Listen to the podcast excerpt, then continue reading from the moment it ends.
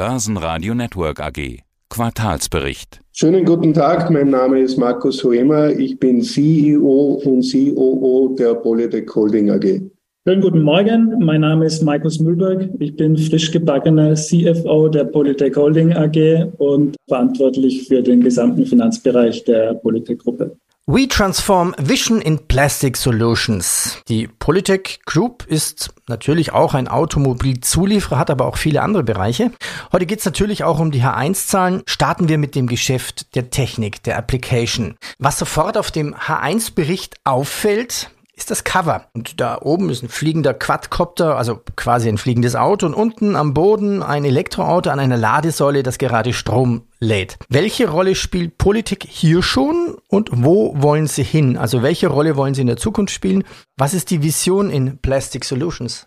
Ja, wir haben die letzten Jahre eine massive Transformation unseres Produktportfolios und unseres Unternehmens vollzogen. Wir hatten ja doch in der Vergangenheit 25 Prozent Abhängigkeit vom Verbrennungsmotor. Entsprechend hoch war auch der Druck, hier sich zu verändern. Das ist uns die letzten Jahre unter massiven Anstrengungen sehr gut gelungen, dass wir uns eben genau in diesen neuen Produktbereichen, sei es Elektromobilität, batterieelektrische Mobilität, Ladeinfrastruktur, ganz gut gelungen, bis sehr gut gelungen und die Drohne symbolisiert auch das, was wir im eher nach vorwärts gerichteten Bereich machen, dass wir sehr intensive Entwicklungsprojekte auch haben, wo wir uns mit neuer Mobilität beschäftigen.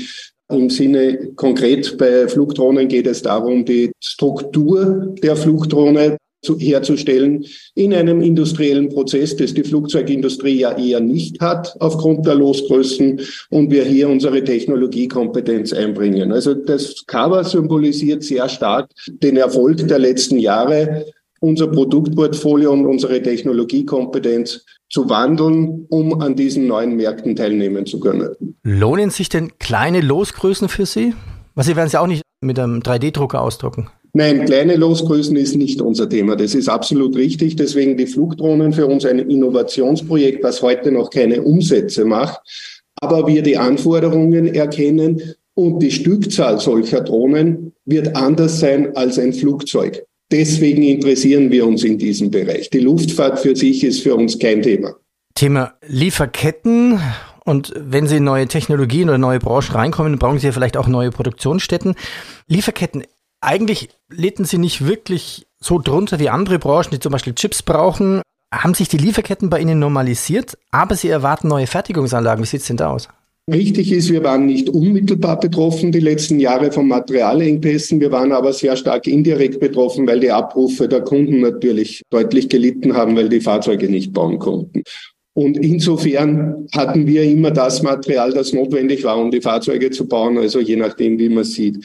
Heute, und das ist richtig, die letzten Monate sind wir unmittelbar betroffen, nämlich im Sinne von Steuerungskomponenten für Anlagen, die auch dazu führen, dass wir punktuelle Engpässe haben, weil wir wichtige Produktionsanlagen mit Lieferzeiten erhalten, die früher undenkbar waren, also über zwölf Monate plus, dass wir hier hinterherhinken. Und damit sind wir erstmals wirklich direkt betroffen. Ja, eine Frage gleich an den CFO. Wie wird das Ihr Geschäft beeinflussen?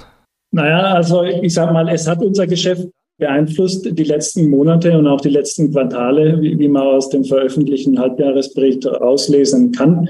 Wir sind ja sehr stark in Diskussion beziehungsweise im Kontakt mit unseren Lieferanten, dass wir das so schnell wie möglich abstellen und wir sind zuversichtlich, jetzt nach vorne gerichtet, dass wir hier im, im, vierten Quartal im Endeffekt auch eine Verbesserung sehen, in dem die Maschinen geliefert werden, die wir bestellt haben und wir dadurch auch unsere manuelle Arbeit reduzieren können und das sich auch positiv auf unser Ergebnis auswirkt.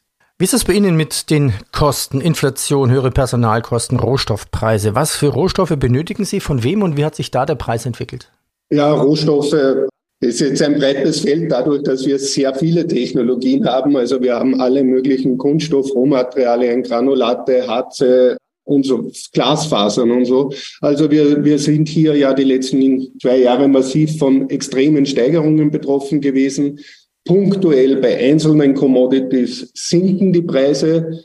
Etwas verzögert kommen, aber hinzu Zukaufteilpreissteigerungen, die nicht unmittelbar eingetroffen sind bei uns, jetzt aber sich wieder bemerkbar machen und einen Teil dieser, dieser Reduktionen auch wieder wegfressen.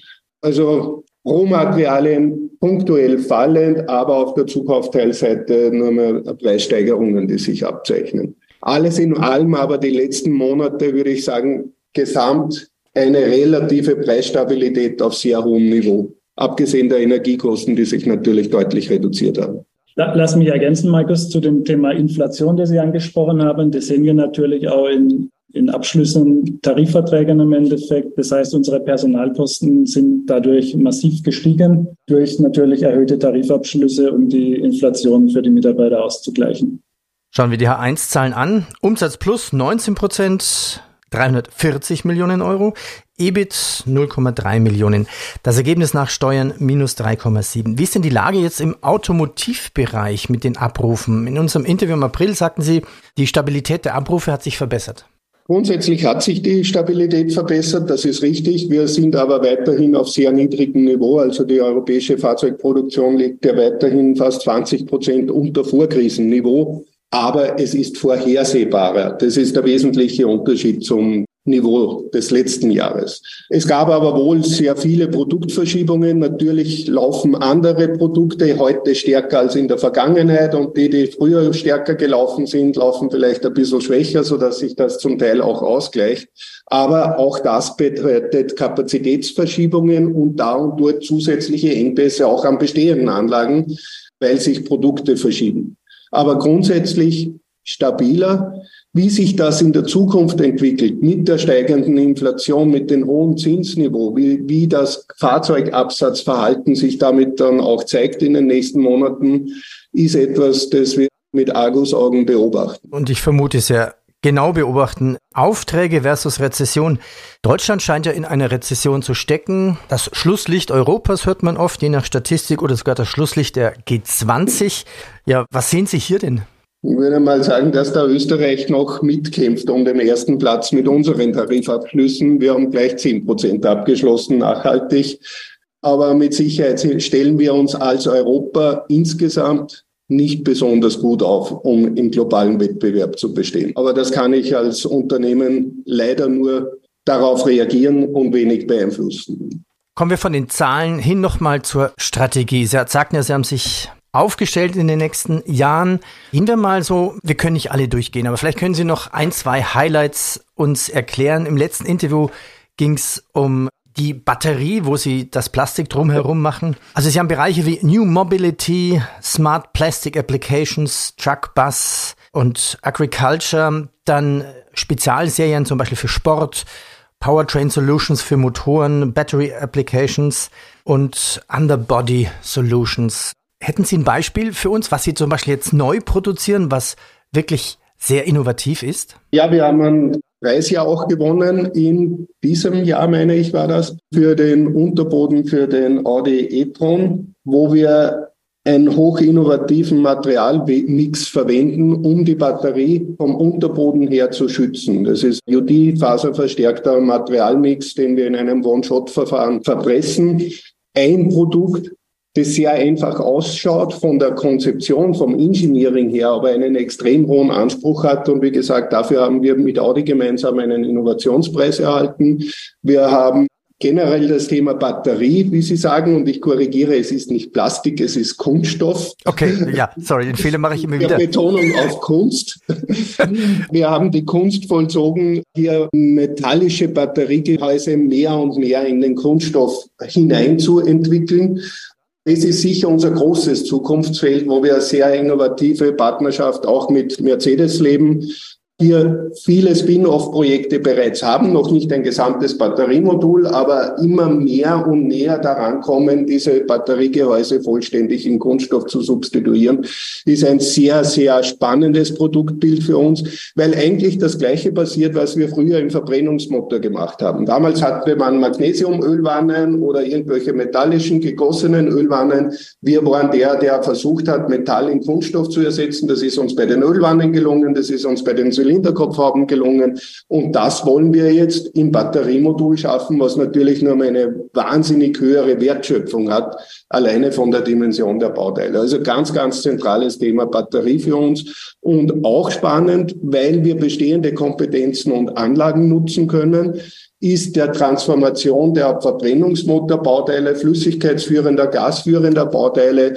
hinein in das Batteriemodul, in das batterieelektrische Fahrzeug, das genauso ein Thermomanagement braucht, das genauso Flüssigkeitsmanagement braucht und diese Komponenten in ähnlicher beziehungsweise identer Form wieder Verwendung finden, das in unserer Roadmap einfach eine Transformation, ein Recycling bestehender Anlagen und Engineering-Kompetenzen ist. Das würde ich einmal so ganz rund als die wesentliche Dinge setzen. Und daneben haben wir, Sie haben es angesprochen, Special Series Painted Exterior. Wir sehen doch, dass es viele Fahrzeugkategorien gibt im Supersportbereich oder Sportbereich, die gerade jetzt eine sehr hohe Nachfrage haben. Und wir sind auch überzeugt, dass es die weiterhin gibt. Ob die elektrisch betrieben sind, ist jetzt erstmal egal.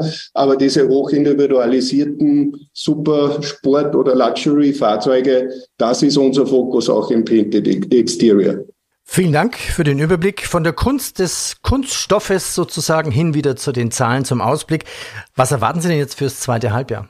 Also wir erwarten uns, sage ich mal, ein, drittes Quartal, das noch nicht berühmt wird. Wir gehen aber davon aus, wie eingangs auch schon erwähnt, durch die Lieferung der Maschinen, die, die noch ausständig sind, durch im Endeffekt eine, eine Normalisierung in diesem Bereich, dass wir im Q4 doch einen Trend nach oben sehen werden und wir rechnen fürs Gesamtjahr hier mit einem positiven Ergebnis vor Steuern und vor Zinsen. Mein Herrn, ich bedanke mich fürs Update und weiterhin viel Kunst mit Kunststoff. Danke Ihnen. Vielen Dank. Vielen Dank Ihnen. Ja. Börsenradio Network AG. Das Börsenradio für Privatanleger. Hat Ihnen dieser Podcast der Wiener Börse gefallen? Dann lassen Sie es uns doch wissen und bewerten Sie unseren Podcast mit vollen fünf Sternen. Vielen Dank und bis zum nächsten Podcast. Alles rund um Börse.